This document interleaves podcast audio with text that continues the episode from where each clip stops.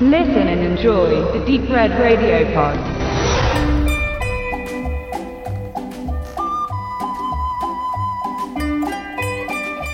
Rocco, der Mann mit den zwei Gesichtern, war anno 1966 der erste eigene Western, den Newcomer-Regisseur Franco Giraldi inszenierte und dem noch drei weitere folgen sollten. Ganz neu im Geschäft war der Italiener aber freilich nicht, hatte er sich seine Sporen bereits 1974 bei den beiden Filmen Kein Cent für Ringos Kopf und für eine Handvoll Dollar als Second Unit Director erstmalig verdient. Vor allem bezogen auf letztgenannten hatte er also vortreffliche Lehrmeister und so ist es eigentlich kein Wunder, dass sein Sugar Colt, so der Originaltitel, ein sehr brauchbarer Vertreter des Genres geworden ist.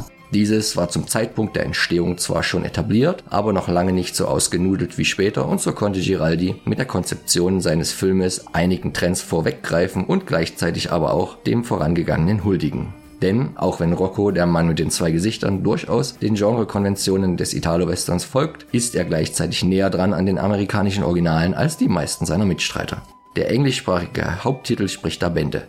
Das Vorauseilen seiner Zeit ist wiederum im komödiantischen Ton des Films zu sehen. Während man sich in anderen Produktionen dieser Gattung Mitte bis Ende der 1960er Jahre noch an Gewalt und Ernsthaftigkeit überbot, bekommt man hier die Geschichte mit überraschend viel Humor aufgelockert präsentiert. Ein Trend, der eigentlich erst ein paar Jahre später folgen sollte und Anzeichen war, dass dem Genre langsam die Luft in Form von Kreativität ausging. Oft versuchte man es aber mit dem Holzhammer oder gar allzu plumpen Klamauk. Hier zum Glück nicht. Der Spaßanteil erwächst vielmehr aus der Grundkonstellation und der Drehbuchanlage seines Helden, nebst dargebotener Umsetzung durch den amerikanischen Schauspieler Jack Betts. Sicher vielen bekannt unter dem Künstlernamen Hunt Powers. Dass die italienische Filmindustrie zu besseren internationalen Vermarktungszwecken den Schauspielern mehr als nur empfahl, sich englischsprachige Künstlernamen zuzulegen, ist ja hinlänglich bekannt. Warum dieser Trend auch nicht vor waschechten US-Amerikanern halt machte, erfahrt ihr im Bonusmaterial zum Film in einem ausführlichen Interview.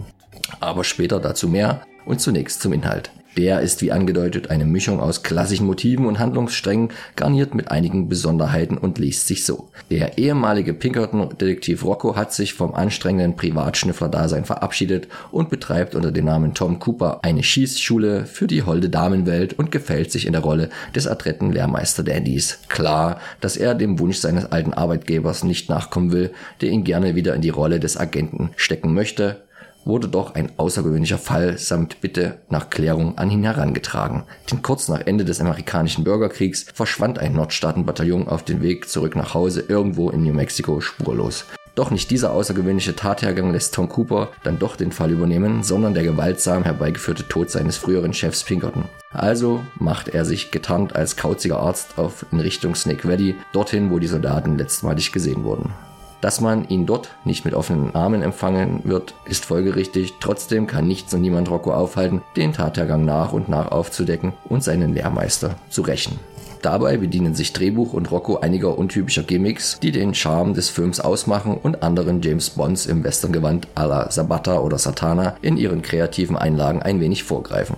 Um beispielsweise in einem Salon Verwirrung zu stiften, setzt er die anwesenden Revolverhelden mittels der Verbrennung von Cannabis unter Drogen und macht die anwesenden high, nimmt also auch die 68er ein wenig vorweg. Wunderbar naiv mutet es da an, wenn Kritiker Günter Flaum vom Filmdienst damals schrieb, so steht etwa dem üblichen Maschinengewehr eine Kräutermischung gegenüber, die Rocco in den Ofen wirft und damit die Wirkung von Lachgas erzielt und die Verbrecher in einige Verlegenheit bringt. So schlägt Rocco seine Gegner nicht mit Gewalt oder Kraft, sondern durch Schleue.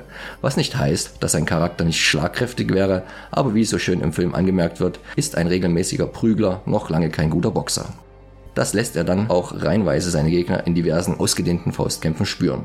Diese sind flott inszeniert und gut choreografiert. Mussten sie auch sein, brach sich Jack Bats doch mehrere Wochen vor Drehschluss mehrere Finger in seiner Schlaghand. Gemerkt hat man es im Film jedenfalls nicht. Dieser bekommt noch eine kleine Liebesgeschichte zwischen Rocco und der bildhübschen Josefa, gespielt von Soledad Mirinda, spendiert. Genau wie einen schmissigen Score nebst Titelsong von Luis Bacalov und Ennio Morricone, der hierfür aber ohne Nennung blieb.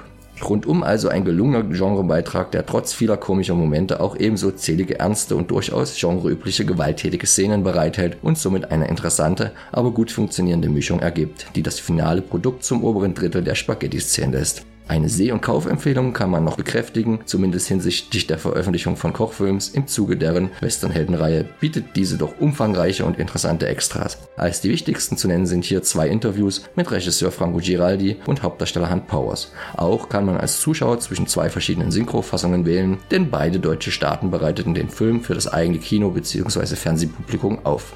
In der DDR firmierte die Produktion übrigens allen Ernstes unter dem doch sehr drögen Titel Kavallerie in Not. Vielleicht hätten sich die dortigen Entscheidungsfinder beim Brainstorming für die Benennung auch vorher ein paar Kräuter in den Ofen tun sollen.